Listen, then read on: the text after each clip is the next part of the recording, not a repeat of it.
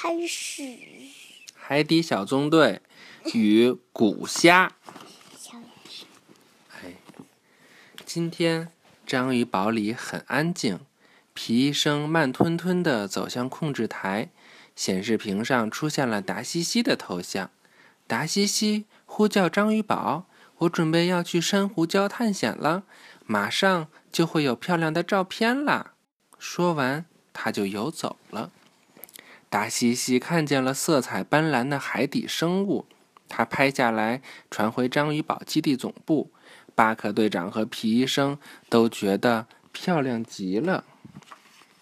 接着，达西西又看到了一条粉色的小鱼，非常美丽。他想拍下它，谁知小鱼游得很快，达西西拍了好几次都不成功。他只得跟在小鱼后面游，游到平坦的礁石上面。达西西终于拍到了照片，但是达西西并不满足。哦，就卖哪儿去了？藏起来了。因为这条小鱼太美丽了，他想近距离拍一张，近一点儿，再近一点儿。趁这条小鱼还没有游走，达西西一边小心翼翼地往前游着，一边准备按下快门。你认不认真听呀？啊！就在达西西左边的礁石缝里，一只长着大钳子的虾露出了头。他以为达西西要来抓他。于是他缩回脑袋，躲在礁石后面，准备发起攻击。此时，达西西还浑然不觉。一只张得巨大的钳子从礁石缝里伸出来，然后猛地合上，传来一声巨响，震得达西西丢掉了手中的相机，连翻几个跟头，摔落在不远处的沙子上。那条粉色的小鱼。也被震晕了，而章鱼堡总部的显示屏上出现了乱码，巴克队长和皮医生吓了一跳，就是乱七八糟的显示，不是正常的显示。巴克队长走上前去，按下紧急呼叫按钮，呼叫达西西，但是无人应答。巴克队长命令皮医生启动章鱼警报。这巴克队长为什么不自己启动章鱼警报，老命令别人启动呀？嗯，还有好多事儿啊！很快，忙不过来。哦，海底小纵队就赶到了发射台。队员们，我们和达西西失去了联系。爸爸，让谁让谁按来着？小皮。现在必须找到他。啊！巴克队长给大家讲明了情况后，让突突兔准备好灯笼鱼艇，然后。他带着皮医生和呱唧向珊瑚礁的方向开去。快好了，没过多久，他们就找到了达西西，但他呆坐着，大家叫他，他也没反应，似乎听不到声音。皮医生在他耳边用力拍了拍手，达西西才突然清醒过来。哦哦，我听到了，队长。达西西结结巴巴地说道：“来，你躺下，盖着，盖着听。”好吗？这时，皮医生发现了一旁一动不动的粉色小鱼，躺下。他走过去，也拍了两下手，小鱼也醒过来了。皮医生还想给他检查一下身体，但小鱼立刻就游走了。皮医生又转过身来，给达西西快速的做了个检查，还好达西西没事儿。达西西清醒过来后，连忙找到了自己的相机。巴克队长问达西西：“到底发生了什么事？”达西西只记得自己拍照的时候听到了一声巨响，其他的什么都不记得了。呱唧故作神秘地说：“啊，我知道了，伙计，达西西一定是被巨虾怪给吓昏了。巨虾怪用力把钳子举起来的时候，声音大的能把人震昏。”什么叫巨虾怪？这个呱唧瞎说呢吧？这个巨虾怪，巴克队长听后可不认为是这样，而且达西西也没看到大钳子。巴克队长他们必须找出这个制造混乱的生物。为了避免受到巨响的影响，四个人都在头盔上戴上了耳罩。呱唧，你去那些石头那儿找一找。嗯，没关系，就接着录了。刚才我上了一个喝水的闹铃，接着录了，没关系。你守在灯笼鱼艇里，就待会儿让你喝水呀，省得忘了。皮医生，你到那边去检查一下。巴克队长布置完任务后，大家分头行动了。皮医生就在达西西刚刚拍照的地方仔细检查起来。他一抬头，你别离这么近，都看不见了。看到刚刚那条粉色小鱼竟然又游了回来，他立刻决定跟上去给他检查一下。皮医生打开医药包，拿出听听诊器，把耳罩取下来丢在医药包上，准备戴上听诊器。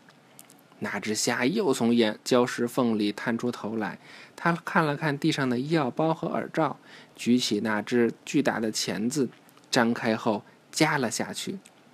正要给小鱼检查身体的皮医生耳边，突然传来一声巨响，震得他丢开手中的听诊器，往一旁栽了过去。喂，伙计，看到巨虾怪了吗？皮医生刚栽过去不久。呱唧就游了过来，他看到不远处的皮医生，问道：“但是呱唧游过去了，才发现皮医生也跟刚刚的达西西一样晕倒了。”他气愤地说：“一定是巨虾怪又加钳子了。”呱唧将皮医生带回了灯笼鱼艇。一回到艇上，呱唧连忙呼叫巴克队长。巴克队长听到后，摘下耳罩说：“这里是巴克队长，呱唧，请讲。”队长，皮医生也昏过去了。呱唧报告道。巴克队长听到后，连忙向灯笼鱼艇游去。在回去的途中，巴克队长路过那个礁石缝，缝隙里似乎躲着什么东西。他向那个礁石缝游过去，从另一块礁石上看到正在张大的大钳子的影子。巴克队长还来不及戴上耳罩，耳边的巨响就将他震晕了。他爹坐在地上，而而在灯笼鱼艇里，呱唧用大声击掌的方法使皮医生清醒过来。皮医生也不知道发生了什么。一旁的达西西突然瞥到了外面的耳罩，那是巴克队长的。大家意识到情况紧急，呱唧和皮医生出去搜寻，达西西则继续守在灯笼鱼艇里。呱唧和皮医生捡起巴克队长的耳罩。继续搜寻，没有多久，他们就看到了不远处坐在地上的巴克队长。他这么坐着还挺可爱的哈。呱唧将耳罩交给皮医生，自己去寻找巨虾怪了。皮医生叫醒巴克队长后，他俩决定去协助呱唧。呱唧游了一会儿，隔着耳罩隐隐约约听到了那种巨大的声音。他凭着感觉朝声音的来源地游过去。刚游到那个礁石缝附近，声音震动的水波就将呱唧推出了老远，还把他的耳罩给震掉了。你别离这么近好吗？我我都看不见了。呱唧非常生气，大喊着让偷袭他的人出来。这时，一只虾从那个礁石缝里爬了出来，而且张开了大钳子。呱唧倒吸了一口冷气。就在这时，一只大手捂住了那只大钳子。原来是巴克队长，皮医生快速的给钳子缠上了绷带，这下一直不会吗？嗯，他是不是就就一就一只手可以打吧？这下他就没办法发出巨大的声音了。啪！嗯，集合 投降！我投降！